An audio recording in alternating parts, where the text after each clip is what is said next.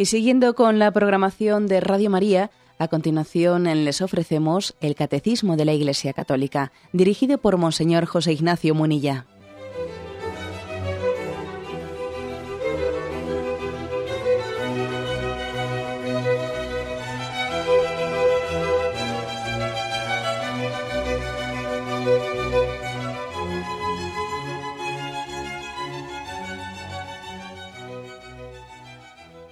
Cordial saludo a todos los oyentes de Radio María. Un día más, con la gracia del Señor, proseguimos el comentario del Catecismo de nuestra Madre la Iglesia. Estamos en una parte que es especialmente entrañable para nosotros, explicando la oración de la Virgen María en esta radio de, de nuestra Madre, en esta Radio María. Son unos tres puntos en concreto, son tres puntos que reserva el catecismo para explicar, después de haber dicho, cómo Jesús nos enseñó a orar, cómo Jesús escuchaba nuestra oración, a partir del punto 2617 habla de la oración de la Virgen María. La habíamos comenzado ayer a explicar, explicamos especialmente cómo ella ora en la Anunciación y cómo ora en Pentecostés, y continuamos a partir de la mitad de este punto 2617 donde nos habíamos quedado. Dice así, en la fe de su humilde esclava, el don de Dios encuentra la acogida que esperaba desde el comienzo de los tiempos, la que el Omnipotente ha hecho llena de gracia, responde con la ofrenda de todo su ser. He aquí la esclava del Señor, hágase en mí según tu palabra. Fiat, esta es la oración cristiana ser todo de Él, ya que Él es todo nuestro. Por lo tanto, la, gran enseñanza que nos hace nuestra Madre, la Virgen María, en la oración es la de presentarse en la fe como la humilde esclava de Dios. ¿eh? Me permite una primera consideración sobre este tema. Yo creo que ya os habéis dado cuenta que, que yo procuro bastante en las explicaciones que hago intentar conjugar eh, la lectura teológica y religiosa, sobrenatural, que hacemos de la explicación de los misterios cristianos, intentar conjugarla, bueno, pues también contrastándola y eh, integrándola y al mismo tiempo también eh, contrastándola pues con otras, otro tipo de lecturas antropológicas que existen en nuestra cultura, que pueden llevar a veces a parecer que el mensaje cristiano, bueno, es contradictorio, ¿no? con muchas aspiraciones del corazón humano, del alma humana, de nuestra cultura. Y no siempre es verdad que sean contradictorias, pueden ser. El Evangelio a veces se presenta como totalmente libre y puede llevar, ¿eh? llegar a, denunciar el Evangelio determinados eh, aspectos que nuestra cultura está desarrollando y son anticristianos. Otras veces, sin embargo, eh, el Evangelio está subrayando pues, unos valores que no es que sean contradictorios con la cultura actual, pero sí que hay que explicarlos para, para darse cuenta que no es contradictorio, sino que, que, en el fondo lo que está haciendo es sanar la cultura ¿eh? nuestra. Y me refiero a lo siguiente, me refiero al hecho de que María se presente como la humilde esclava. Entonces, que puede parecer contradictorio eh, ese ideal cristiano de ser esclavo, pues con, eh, con esa imagen de, o, con ese valor supremo que nuestra cultura reivindica, que es el de la libertad humana. ¿Cómo se contradice, o sea, cómo se conjuga la libertad con la sumisión? Con la sumisión a Dios, con ser sumiso, ser esclavo de Dios. Vamos a ver. ¿Cómo se conjuga eso? Claro, en una primera lectura, pues uno diría, no, no, es contradictorio, claro. Eh, ya lo dijo Nietzsche y tantos otros filósofos, ¿no? O sea, el grito de la libertad del hombre, de la reivindicación de, la, libertad del hombre es contradictorio, pues con la visión religiosa de la vida, de que hay que someterse, hay que obedecer a Dios, cumplir la voluntad de Dios, obedecer a los mandamientos de Dios, eso, pues claro, tienes que optar o ser un hombre libre, un hombre moderno libre, sin ataduras, o ser un hombre religioso que se somete a mandamientos, etcétera, etcétera. A ver, hay que hacer una opción. Venga, a, elegir, ¿no? Como cuando a los chavales de, del instituto, algún profesor, ¿no? Malévolo, le dice al chaval, tienes que elegir entre ser un hombre de ciencia o un hombre religioso. Tienes que elegir, chaval. Porque mira, o, te crees lo que dice la Biblia de la creación del mundo, de que Dios creó el mundo, tal, ¿no? Pues Adán y Eva, o si no te crees, tienes que creer, tienes que adherirte a la ciencia, al Big Bang, al, origen del mundo, a la evolución. Elige, chaval. ¿eh? ¿Eres, ¿Vas a ser un hombre de ciencia o vas a ser un hombre religioso? Una dicotomía absolutamente manipuladora, como os podéis imaginar, totalmente manipuladora de la realidad. Lo cierto es que ciencia y fe no se contradicen, pero pueden ser caricaturizadas, pueden ser presentadas de una manera manipuladora. Lo mismo ocurre aquí, ¿eh? cuando se plantea un dilema de decir, bueno, fíjate a la Virgen María, tú fíjate qué modelo de mujer. Ahora que estamos hablando ahora de la emancipación de la mujer, ¿no? De repente aquí nos presentan a una mujer que además nos la representan con las manos recogidas, ¿eh? María, y, y, es la esclava del Señor. ¿Y dónde está, no? ¿Dónde está toda nuestra reivindicación de la emancipación de la mujer, de la mujer libre que... ¿es verdad que existe tal choque? ¿Es verdad que es, que es contradictorio ser, reivindicar la libertad del hombre y al mismo tiempo la sumisión a Dios? Como os podéis imaginar, yo voy a decir que no hay tal incompatibilidad, sino todo lo contrario. Brevemente, primera precisión. Primera precisión. han sido ya varios los filósofos que, que han distinguido el concepto, a la hora de hablar de libertad, entre el concepto de ser libre de y libre para, que son dos cosas distintas, ¿no? Vamos a matizarlas. Generalmente nuestra cultura, cuando habla de libertad, siempre suele entender de libre de. Es decir, yo no quiero tener ningún tipo de condicionamiento, nadie que me diga nada, nadie que me condicione, libre de condicionamientos. Que nadie, que nadie determine mis pasos, que sea yo, ¿eh? sea yo quien elija, libre de. Pero sin embargo, curiosamente, eh, hemos dejado en el olvido que la libertad no solo es libertad de, sino que principalmente es libertad para. Es decir, tengo que ser libre para desarrollar mi vida, libre para optar por el bien, libre para crecer, libre para madurar. ¿no? Nos olvidamos de eso. Creo que ya he comentado aquí en, antena, en antena aquello que decía Víctor Frank, el psicólogo fundador de la Escuela de la Logoterapia, que decía él que la, estatua de la libertad que, estaba en la, que está en la costa ¿no? este de Estados Unidos, tenía que ser complementada por la estatua de la responsabilidad, que había que poner otra estatua complementaria en la costa oeste y llamarla estatua de la responsabilidad, para que entendiésemos que la libertad está entre ser libre de y ser libre para. No existe libertad sin responsabilidad, sin saber para qué, para qué voy a esa capacidad de, determinarme, esa capacidad de decidir, esa capacidad de optar, de discernir, ¿para qué la quiero dedicar? ¿A qué quiero entregarla? Bien, por lo tanto, no entendamos esto. Eh, cuando la Virgen María dice, soy la esclava del Señor, ella es plenamente libre, es libre para amar a Dios, para sujetarse a amar a Dios. Cuando ella habla de ser esclava por amor, es plenamente libre. Es como si se le dijese a una madre, porque una madre, ¿acaso una madre no es esclava de sus hijos? ¿Acaso una, una madre no ha optado libremente por decir, yo voy a dar mi vida para, para? Soy libre para entregarme a mis hijos y desgastarme por ellos. ¿Y es menos libre esa madre? Es menos libre esa madre que tiene sus hijos y se desgasta por ellos que quien ha dicho yo paso de la maternidad porque la, maternidad te sujeta, la maternidad te condiciona y prefiero no tener familia porque si tienes familia, entonces, claro, estás muy sujeto, ¿no?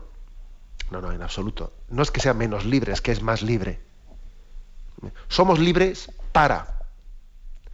¿Eh? Me importa muy poco que alguien reivindique, ¿no?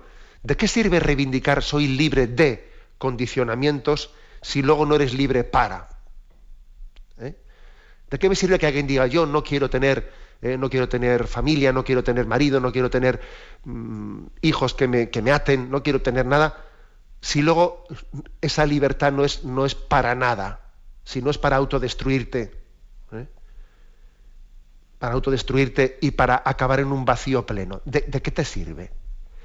Por lo tanto, no existe una libertad de, una auténtica, quiero decir, ¿no? Una auténtica libertad de, de condicionamientos si no está totalmente finalizada en el para qué. Dios nos ha hecho libres para algo, para algo, no para nada. No, no, la libertad no es un fin en sí misma, es un medio, es un medio. Esta es la clave de la visión cristiana de la existencia. Cuando la libertad se convierte en un fin en sí misma, es que se autodestruye. Es que se autodestruye. Esta es la primera, la primera matización, ¿no? para entender qué, qué quiere decir María cuando dice soy la esclava del Señor. En segundo lugar, otra matización importante con respecto a esa, eh, pues a esa especie de obsesión de que nadie me condicione, nadie me diga, nadie me marque nada, nadie me diga lo que tengo que hacer, yo tengo, tengo que ser absolutamente eh, autónomo en mis decisiones. Bueno, con respecto a esa, eh, a esa obsesión de ese ser libre de, digamos una cosa, ojo, no existe, o sea, no existe tal posibilidad.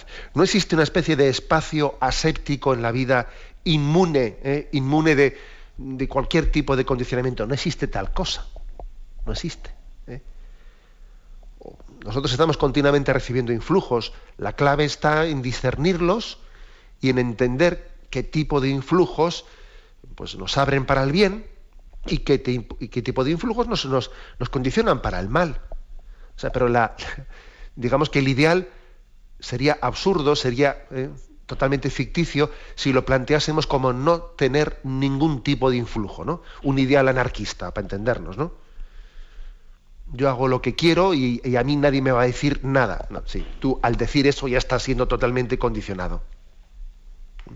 No existe, por lo tanto, un espacio inmune de, inmune de, influencias. segunda crítica que hacemos ¿no? a esta concepción, eh, digamos, antropológica de la libertad, eh, de la libertad autónoma en sí misma. Y luego no nos olvidemos de una cosa. La mayor, yo diría, la, mayor muestra de libertad, de la capacidad de que el hombre es libre, es precisamente la capacidad, o sea, es la posibilidad demostrada de entregar nuestra vida por amor. Cuando alguien entrega su vida por amor, esa es la mayor manifestación de libertad el sometimiento libre por amor. Por eso no ha habido nunca una criatura humana más, una persona humana, ¿eh? más libre que la Virgen María. No la ha habido nunca, ni la habrá. La persona humana más libre ha sido la que dijo, he aquí la esclava del Señor, hágase en mí según tu palabra. Luego, vamos a ver, vamos a ver si purificamos un poco nuestro concepto de libertad y vamos a ver si purificamos un poco, eh, pues porque es que es así, esta es la, esta es la verdad. No existe libertad si si no es, en el fondo, movida por el amor. No existe. Esclavos por amor. Este es el ideal cristiano. Esclavos por amor. Bueno, pues mm, a esto se refiere aquí el catecismo, ¿no? Cuando dice, en la fe de su humilde esclava, el don de Dios encuentra la acogida que esperaba desde el, desde el comienzo de los tiempos. Por fin, por fin Dios ha encontrado acogida a su don, a su gracia. Esto es lo que se dice de María. Durante todos los siglos, a lo largo de toda la historia desde la creación del mundo, Dios había esperado acogida, una acogida plena y libre a su don. Y bueno, algunas acogidas sí que había encontrado, ¿no? En la historia de la salvación, pero no habían sido plenas y totales. ¿eh? Y en María, y en María encontramos el don de Dios acogido. Acordaros de lo que dice el prólogo del Evangelio de San Juan. Vino a los suyos y los suyos no le recibieron. Qué drama, qué drama. ¿eh? Que venga Dios a nosotros y encuentre las puertas cerradas vino a los suyos y los suyos no le recibieron. Pero una sí le recibió plenamente. Y esa fue María. Y en ella está representada todos aquellos que han acogido el don de Dios. Es curioso que esa imagen que la, de las posadas que se hace, ¿no? En algunos, en algunos lugares, sé que en algunos carmelos y en otras tradiciones monásticas se suele hacer en torno a la noche de Navidad las famosas posadas. ¿eh? Mm, van buscando posada José y María, que está a punto de dar a luz, y, en, le van dando calabazas ¿eh? en una puerta, en otra puerta, en otra puerta. Y en algunas de esas tradiciones monásticas se suele expresar esa noche en el, signo de poner al niño Jesús durmiendo ¿eh? en nuestra cama mientras que, mientras que uno duerme en el suelo. ¿eh? duerme en el suelo queriendo dar posada a Jesús en su cama y significando yo la noche de Navidad voy a dormirla en el suelo y voy a dejarle a Jesús mi colchón. Bueno, sé que esas tradiciones monásticas también en algunos lugares se, se conservan, ¿no? que son bien hermosas. Bien, vino a los suyos y los suyos no le recibieron. María sí. María es la imagen del hombre que, acoge el don de Dios. Eh, Dios está llamando a la puerta. Mira que estoy llamando a la puerta, que dice el Apocalipsis, si escuchas mi llamada y me abres, entraré y cenaremos juntos. Por lo tanto, hay una imagen de Dios que es la del Dios que llama a la puerta esclavo de amor por nosotros. No sé si lo habéis pensado una vez. María dice, soy la esclava de Dios, porque ella, ella al mismo tiempo ve que Dios es esclavo de amor por nosotros. O sea, el amor de Dios le lleva a una esclavitud. Dios no puede contradecirse a sí mismo. Dios está tocando la puerta, a ver si la abrimos, y permitidme la imagen, está pasando frío en la calle porque no le abrimos. ¿Y por qué hace eso? ¿Por qué no pasa de nosotros? ¿Por qué no dice, anda, venga, que les dejen ya, anda, que les zurzan, ¿no? Pues porque es esclavo de amor. Dios es plenamente libre, ¿no? No creo que nadie se le ocurra negarle a Dios su libertad. Y sin embargo, siendo plenamente libre, es esclavo de amor y llama a la puerta. Y muchas veces no le abrimos. María, por lo tanto, es esclava, es la esclava del Señor porque al mismo tiempo lo ha aprendido de Dios. Ha aprendido de Dios cómo Dios es esclavo por amor de nosotros. En resumen, ¿no? lo primero que nos quiere decir aquí el catecismo, o sea, que María nos enseña a orar en su actitud de presentarse como esclava delante de Dios. ¿eh? Y no nos acomplejemos en absoluto, ¿eh? no nos acomplejemos en absoluto de, este, este término. ¿eh? del término ser esclavo de Dios por amor. No nos acomplejemos de ello, que no, que no, nos parezca eso contradictorio con nuestra cultura reivindicadora, que no, que estamos hablando de un concepto que sana la concepción que tenemos de libertad. Tenemos un momento de reflexión y continuamos enseguida.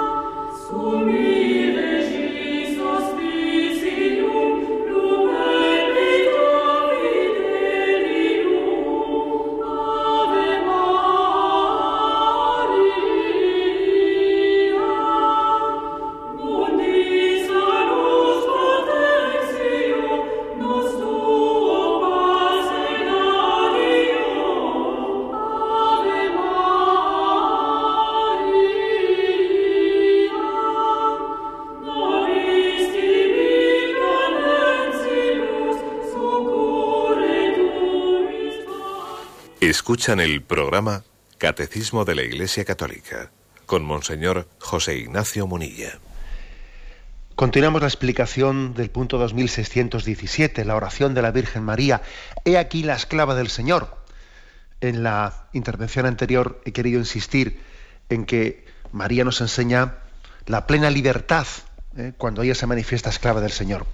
Recuerdo, recuerdo eh, la que fue la homilía de nuestro querido Papa Benedicto XVI, el día en el que comenzaba su pontificado, y él cuando se presentó como pescador, ¿no? como continuador de, esa tarea que Jesús encomendó a aquellos pescadores de Galilea, ser pescador de hombres, hizo un matiz importante. Es que hoy en día las cosas no se pueden dar por supuestas y, y también tienen que ser explicadas. ¿no?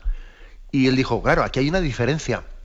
Cuando unos pescadores echan unas redes y sacan los peces, les están sacando a los peces de su hábitat natural y al sacarles de su hábitat natural fuera eh, se mueren, se matan, o sea, los matamos, ¿no? El pescador saca a los peces y al sacarles les mata, ¿no?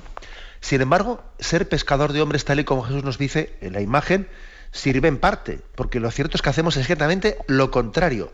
Mm, o sea, no es que la llamada de gracia que hace Dios no es para sacar a los hombres de su hábitat natural, para que fuera mueran, sino todo lo contrario, es rescatar a los hombres de un hábitat en el que están contaminados para que vengan a tener vida y vida abundante.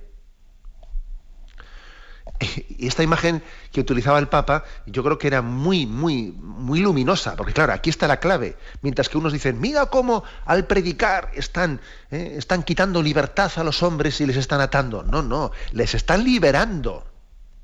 Les están sacando de esa esclavitud, de ese hábitat en el que están esclavos del pecado, etcétera, etcétera, y les están extrayendo a la vida verdadera, a la vida en Cristo, a la vida en el Espíritu Santo. Por eso digo que, que, tenemos que tener una capacidad crítica y una capacidad de contraste entre lo que significan los conceptos teológicos y la lectura antropológica que tienen. Bueno, pero es que eso ya más o menos ya lo he dicho antes y sigo adelante. Dice la siguiente frase de este punto. Dice, la que, se refiere a María, ¿no? La que el Omnipotente ha hecho llena de gracia, responde con la ofrenda de todo su ser. He aquí la esclava del Señor.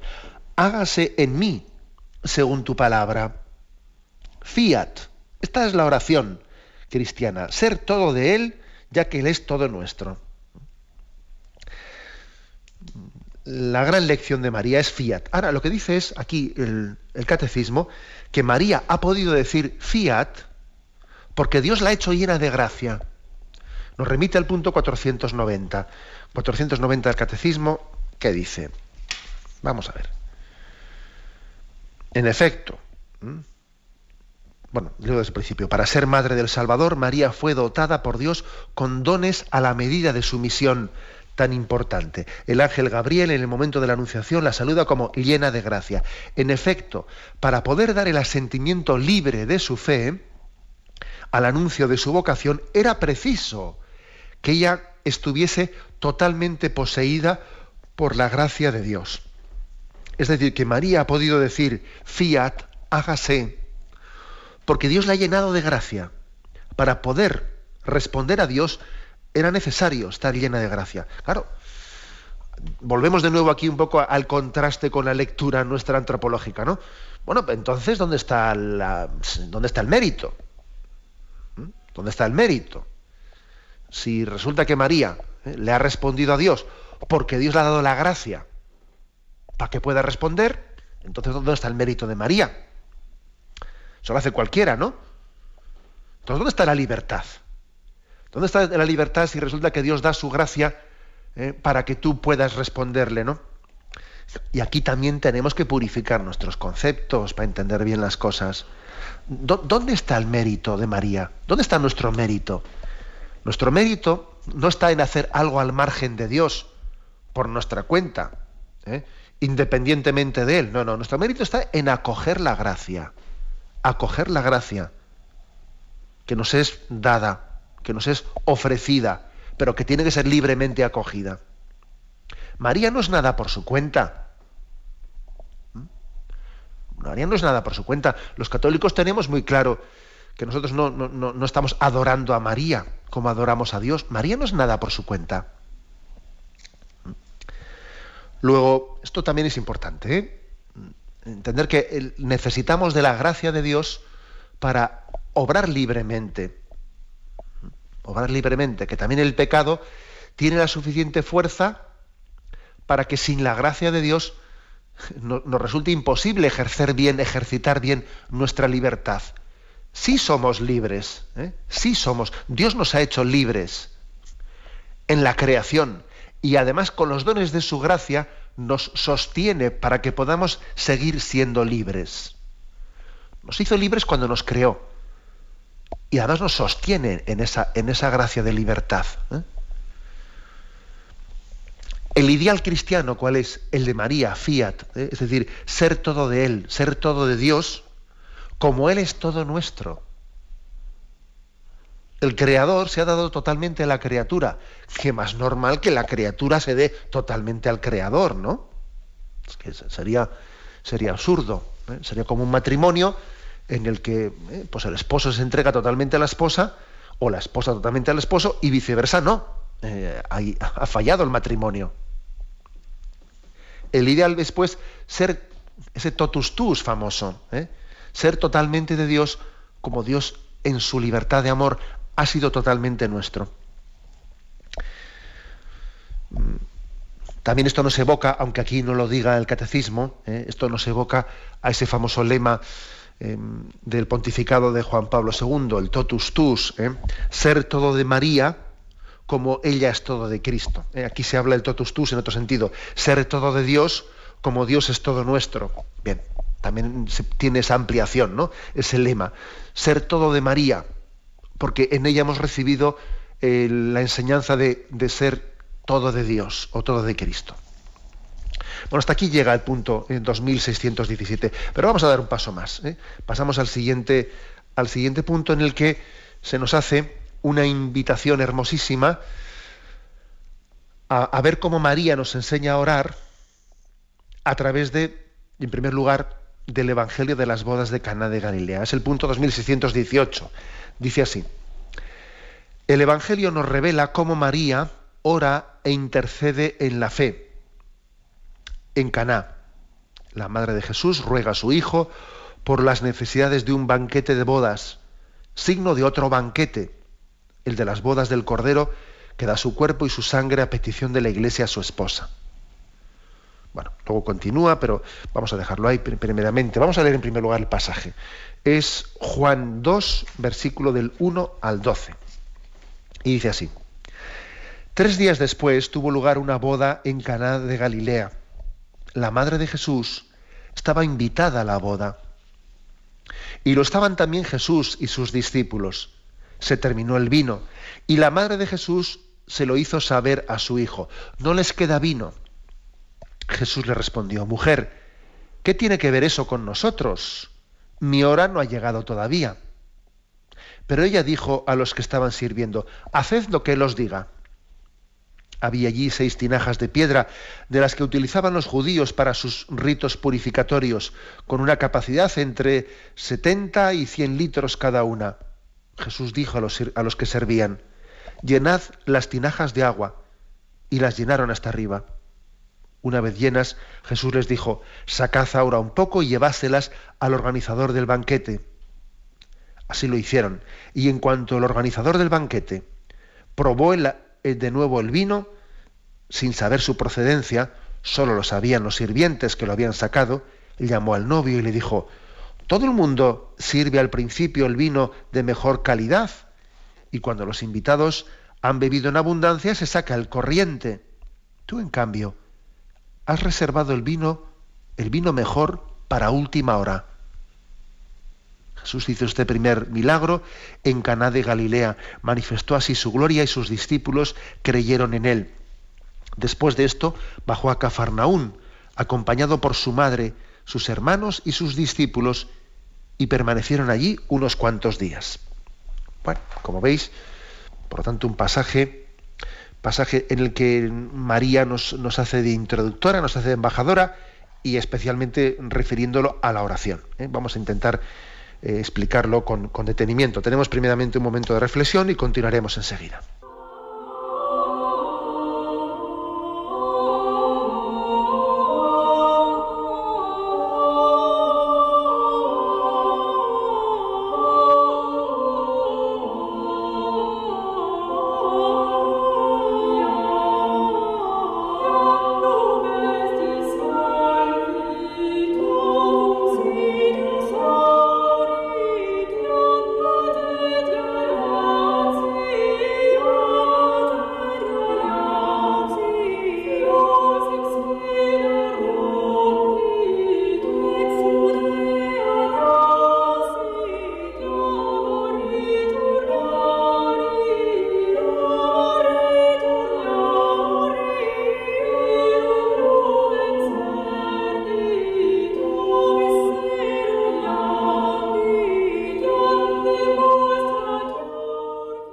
Continuamos con la explicación del punto 2618.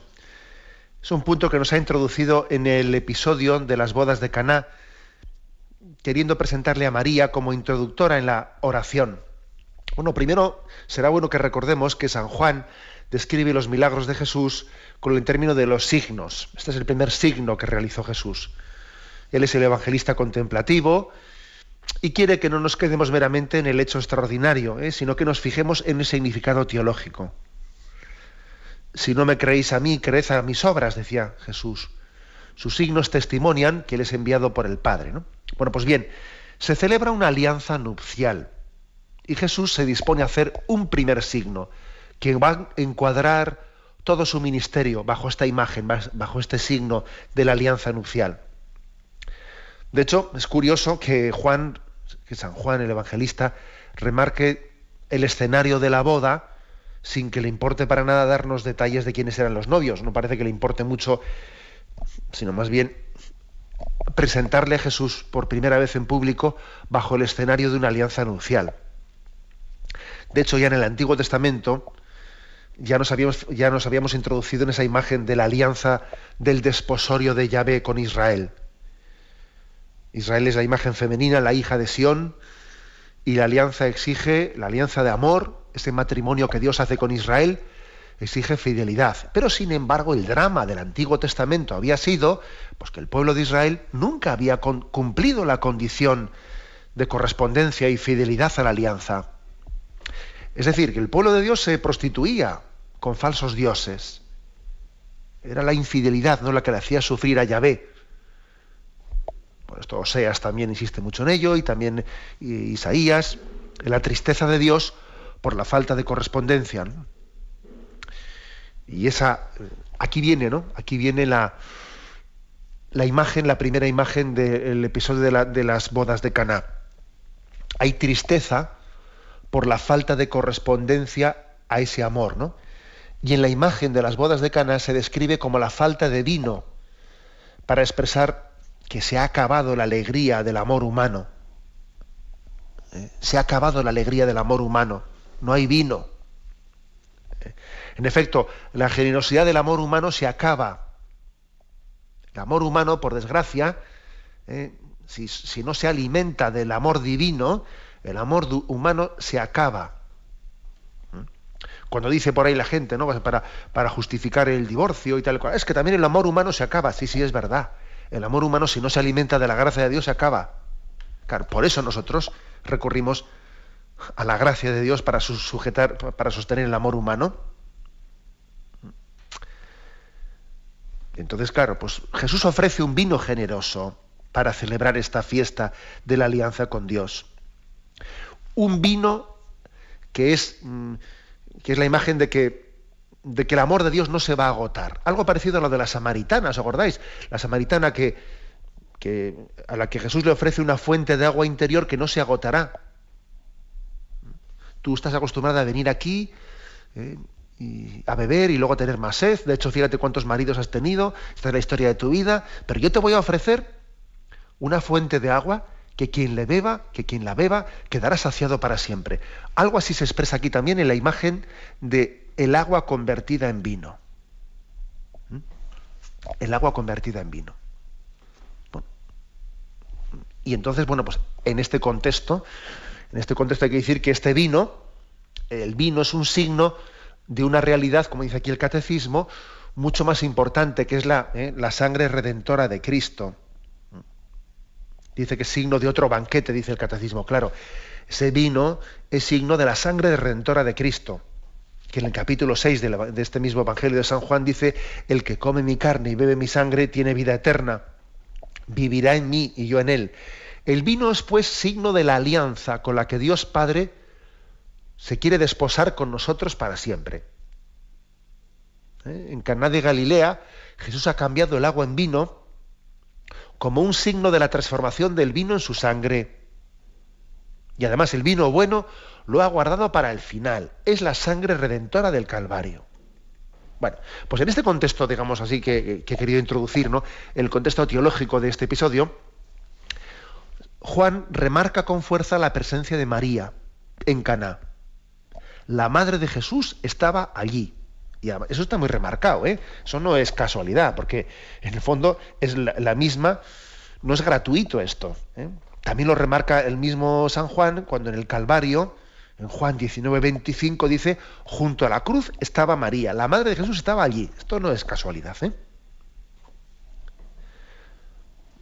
Y claro, mm, es una presencia que puede parecer eh, contradictoria con esa frase, con ese corte, si me, si me permitís, ¿no?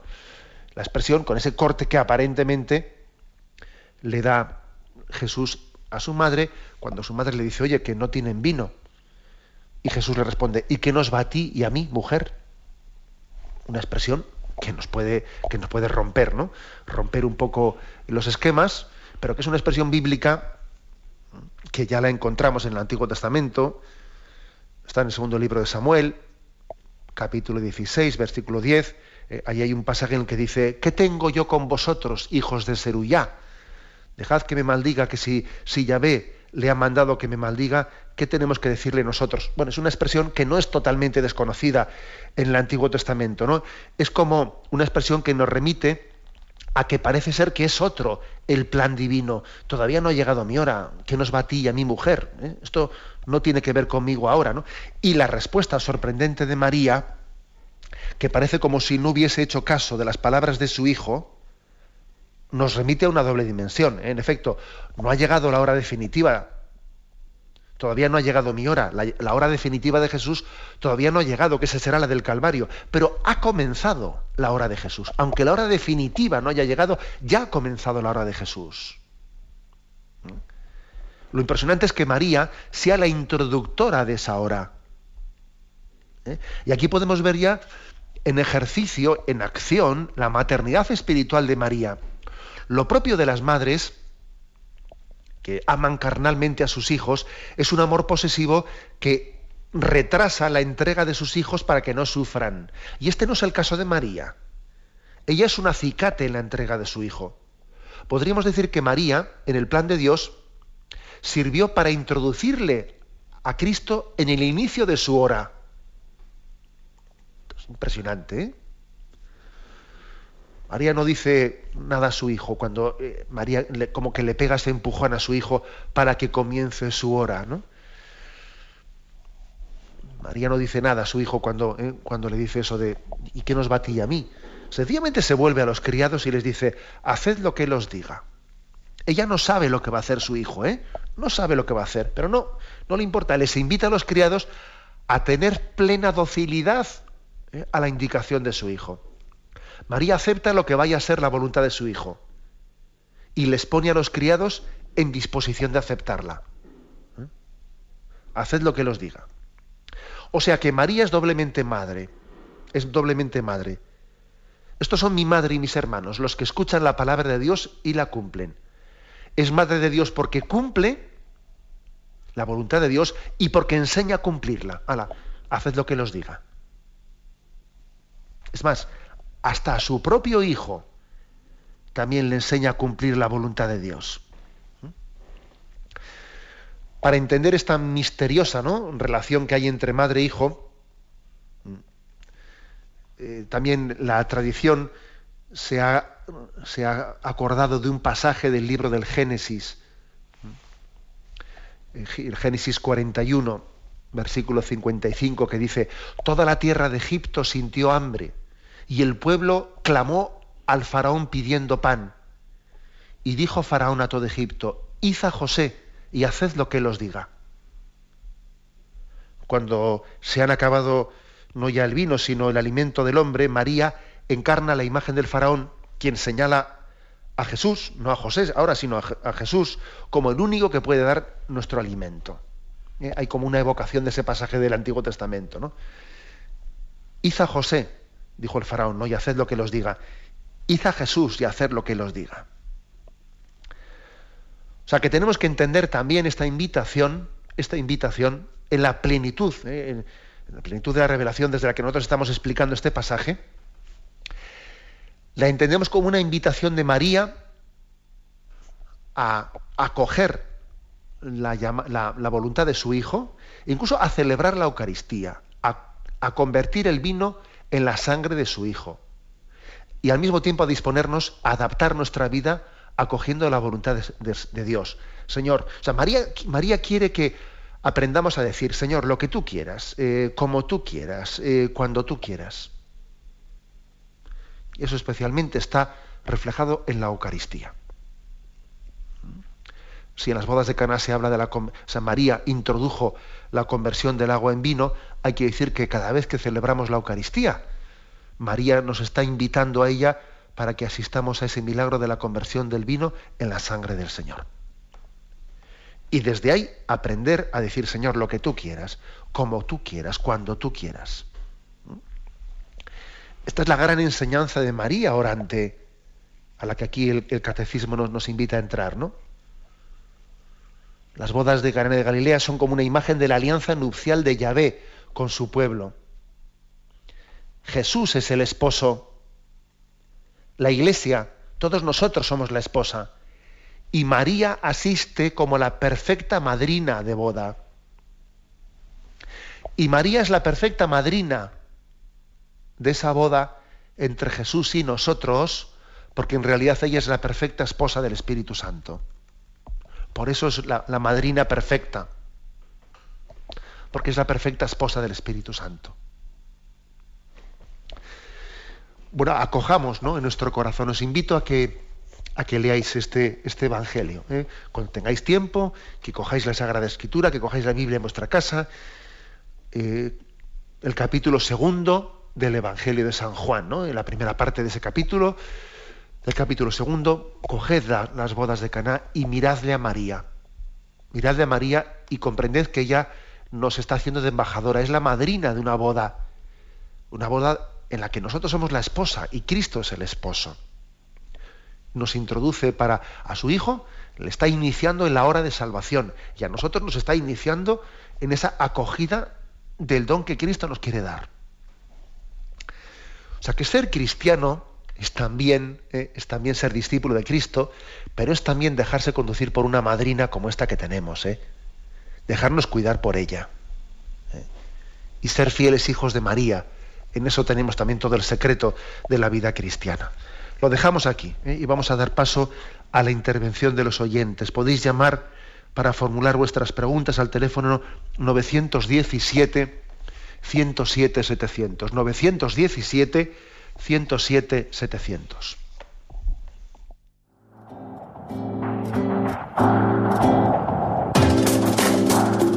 Estos voluntarios que dan su tiempo generosamente en el día a día. Un cordial saludo a todos los oyentes de Radio María. Un día más, con la gracia del Señor, proseguimos el comentario del Catecismo de nuestra Madre la Iglesia.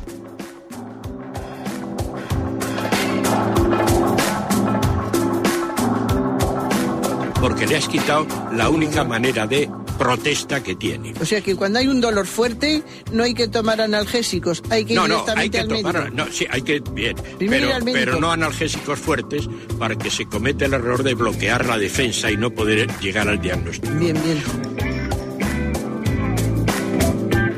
¿Le gustaría tener sus programas favoritos de Radio María para escuchar en cualquier momento? Llame y pídanos el programa que más le interesa en cualquiera de sus emisiones. Recogeremos su petición y sus datos completos para hacer el envío. Solo necesita un lector de CD o DVD que admita el formato de compresión MP3. Llame al 917-107-700 y atenderemos su petición encantados. Tome nota. 917-107-700. Radio María, más cerca de usted.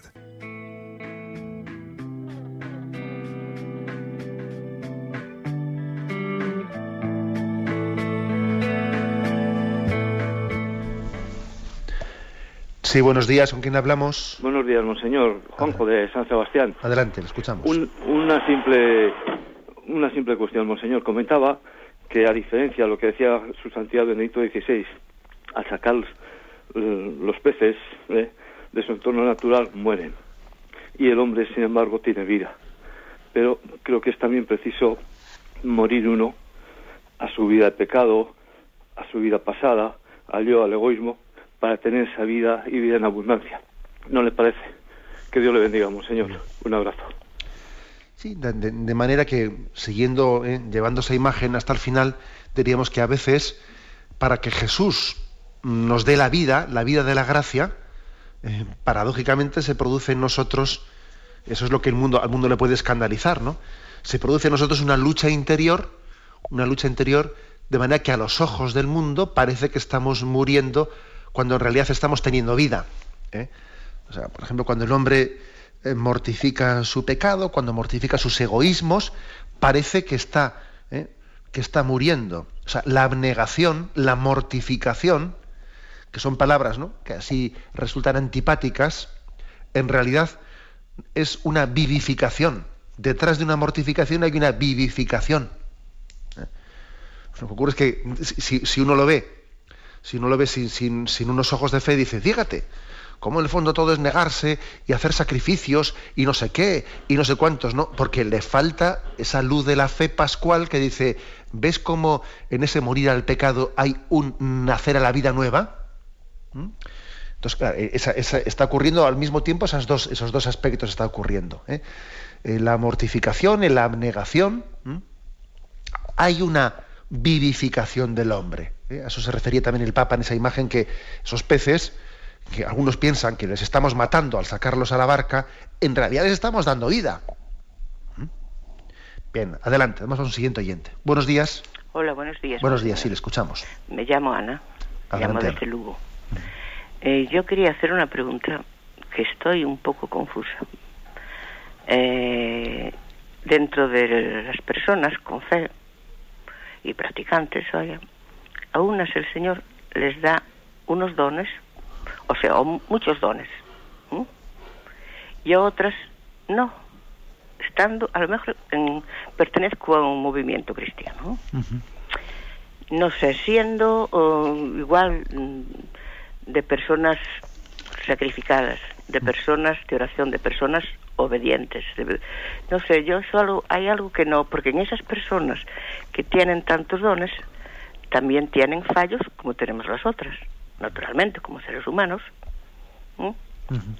Y no sé, estoy un poco confusa a veces. Bien, la verdad es que yo, yo creo que la, eh, la respuesta que hay que dar es la siguiente, ¿no? Claro que existen dones distintos. Eh, en la parábola de los talentos queda muy, muy claramente reflejado. ¿eh? Unos tenían diez talentos, otros tenían cinco, otros tenían tres y otro tenía uno.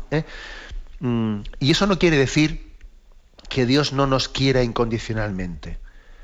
Tener más dones o tener más talentos, talentos naturales o incluso, incluso sobrenaturales, eh, no, no, quiere decir, eh, no podemos eh, desprender de ahí la conclusión de que Dios discrimine, que el amor de Dios haga discriminaciones. No, sencillamente nosotros es muy importante no caer en lo que yo a veces he dicho aquí en esta antena, que es la tortículis espiritual. La tortícula es estar mirando a la izquierda, a la derecha, mira este, este tiene esto que yo no tengo, mira el otro, yo tengo esto que no tiene el otro. Tenemos una tendencia muy grande a la tortículis, ¿eh? de estar girando siempre la cabeza a nuestro alrededor, en vez de mirar al Señor, dador de los dones, y ver la historia personal de amor que tiene con cada uno de nosotros. Ahí nos tenemos que centrar. ¿eh?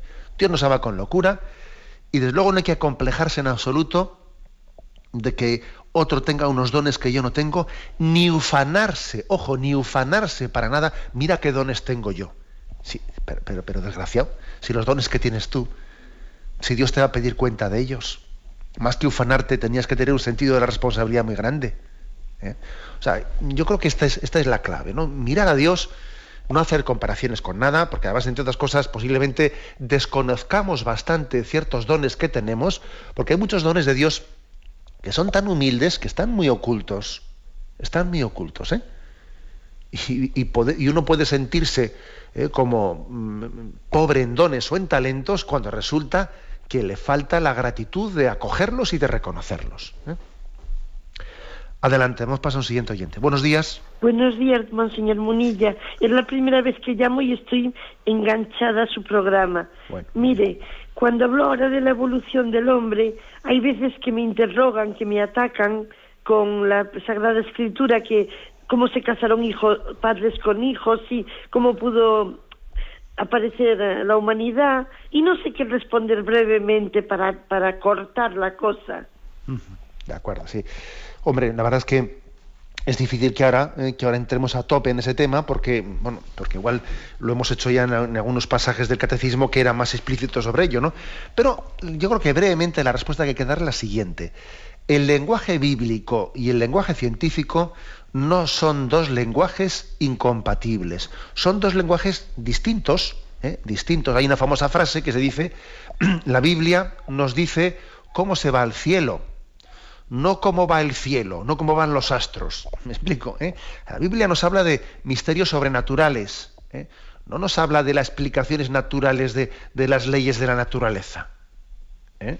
Entonces, yo creo que esta, esa frase famosa, la Biblia nos dice cómo se va al cielo, pero no, nos, no, no, pretende la Biblia decirnos cómo va el cielo. Me refiero al cielo en el sentido de los astros, eh, las leyes de la naturaleza, de la evolución, etcétera. Es una frase buena, como usted decía, a ver, ¿cómo yo contesto y digo? Yo creo que esa frase es buena, ¿sabe usted? ¿Eh? Para decir las cosas. Entonces la Biblia nos está mintiendo, que nos está mintiendo, hombre. Nos está hablando de verdades de fe verdaderamente profundas, ¿no? Verdades de fe. Y, luego, luego también suele ser interesante en ese tipo de conversaciones que tenemos hacerle ver al interlocutor como hasta hay imágenes sugerentes, ¿eh? imágenes sugerentes. Por ejemplo, ver cómo la Biblia no plantea eh, la creación del mundo instantánea, sino curiosamente, aunque estemos hablando de un lenguaje teológico, no, no científico, curiosamente expresa, o sea, da un marco de la creación el primer día, el segundo día, el tercer día. quítele usted el aspecto del día de 24 horas, sino mire usted cómo la propia eh, Sagrada Escritura está hablando de una misma evolución en la creación del mundo. ¿Eh? Bueno, hay como Dios va conduciendo esa creación del mundo.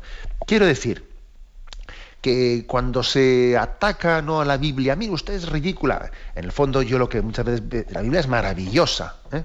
Es maravillosa. En el fondo, cuando se recibe ese tipo de ataques, yo creo que esos ataques son fiel reflejo del corazón del que los hace. Que está, ¿eh? está deseando. A ver si busco algún, ¿eh? algún pasaje en el Antiguo Testamento que parezca que. Suele ser un tipo de ataques que en el fondo reflejan el corazón, pues el corazón yo diría que está en lucha ¿eh? y que no está abierto al don de Dios. Bueno, adelante, vamos a un siguiente oyente. Buenos días. Hola, buenos días, monseñor. Sí, le escuchamos. Mire, yo quería hacerle una consulta porque tengo mm, compañeros y compañeras en el trabajo que aunque hacen su trabajo, bueno, pues que se ve que tienen unas virtudes eh, buenas y tal, luego tienen un odio tan grande a la Iglesia que yo le veo como que, falta ahí un amor de fondo. Mm, no sé muy bien cómo, procuro llevarme bien, pero luego veo cosas de, de, un alma tan, tan raquítica, ¿no? Y a la mínima estar ahí siempre para, para atacar a la iglesia. Y, y no sé eh, si valen esos actos de, de amor que parece que tienen por otro lado, si eso cuenta o si, o si, si no hay si no hay ese fondo de hacerlo por Dios, pues no vale para nada. Esa es mi pregunta. Gracias. Bueno, yo creo que en primer lugar, pues hay que decir que, es obvio, en nuestra cultura existe, no es nuevo, ¿no? Esto yo creo que en nuestra cultura es bastante antiguo, existe un anticlericalismo muy absurdo y pues que está bastante eh, incubado en nuestra cultura. Eso es así, ¿eh?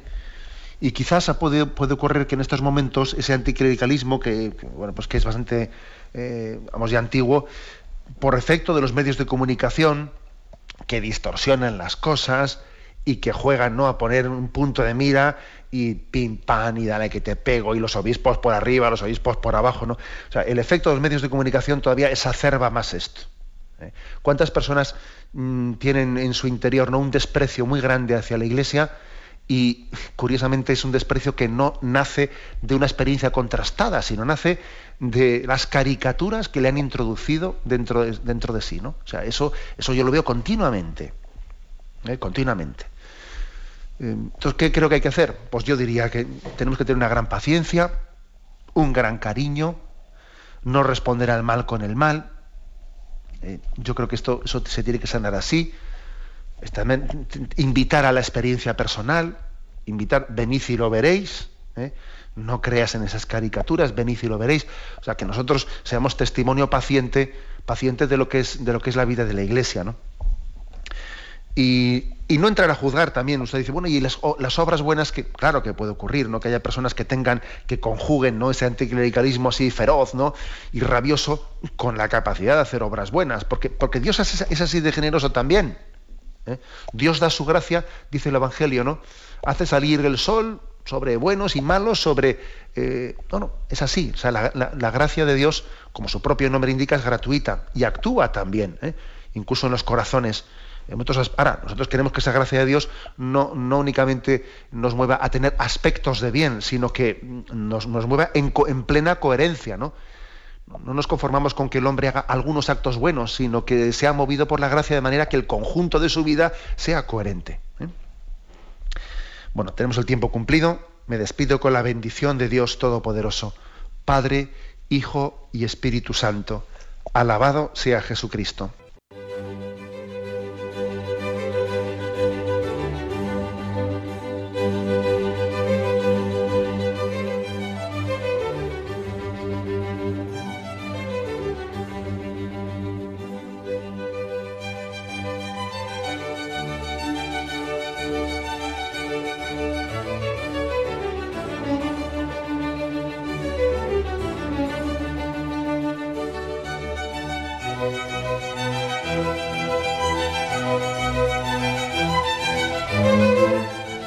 Podido escuchar en Radio María el Catecismo de la Iglesia Católica, dirigido por Monseñor José Ignacio Munilla.